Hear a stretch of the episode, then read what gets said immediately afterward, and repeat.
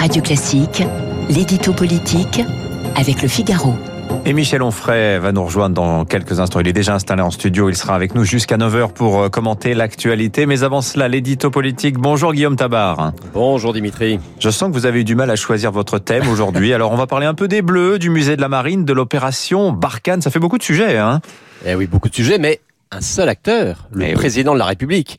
Euh, pour la seule journée d'hier, Emmanuel Macron s'est rendu à Clairefontaine, au centre d'entraînement des Bleus, euh, pour les encourager à la veille du coup d'envoi de l'euro.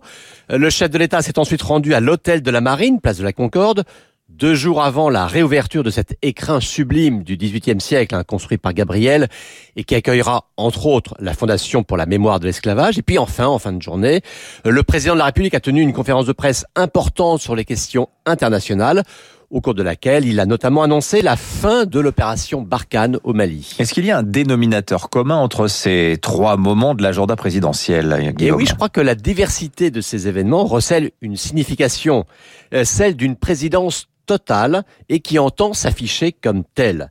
Le sport, la culture, l'international, ou encore l'engagement de la nation derrière son équipe de foot, l'exaltation du rayonnement touristique et international de la France, l'engagement militaire du pays enfin et sa participation au combat contre les foyers du terrorisme, euh, je pense que ce message est à la fois politique et personnel. Politique parce qu'Emmanuel Macron veut montrer une fois de plus que le chef de l'État est vraiment en charge de tout et pas uniquement de l'essentiel. Et message personnel, car finalement c'est dans sa nature, euh, la nature d'Emmanuel Macron, d'être sur toutes les balles. Euh, Macron ne se conçoit pas à l'arrêt, il est en permanence en mouvement, en marche, hein, c'est lui qui disait. Euh, et c'est aussi un signe de la sortie de cette interminable séquence du Covid, où, souvenez-vous, il n'y avait quasiment de place pour aucun autre sujet.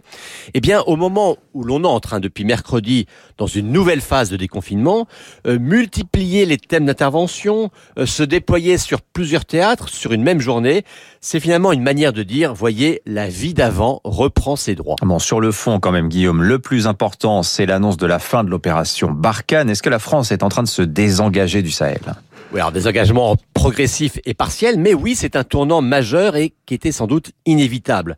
L'opération Barkhane, on le sait, hein, c'était le prolongement de l'intervention au Mali décidée par François Hollande, une intervention qui avait été nécessaire pour lutter contre le djihadisme, mais euh, sept ans après, cette guerre-là n'a pas été gagnée, et quand même personne n'imagine que la France puisse rester éternellement sur place, d'autant que récemment un putsch a sérieusement déstabilisé la situation politique à Bamako, et la France ne peut pas non plus euh, pallier toutes les carences des régimes des pays du Sahel.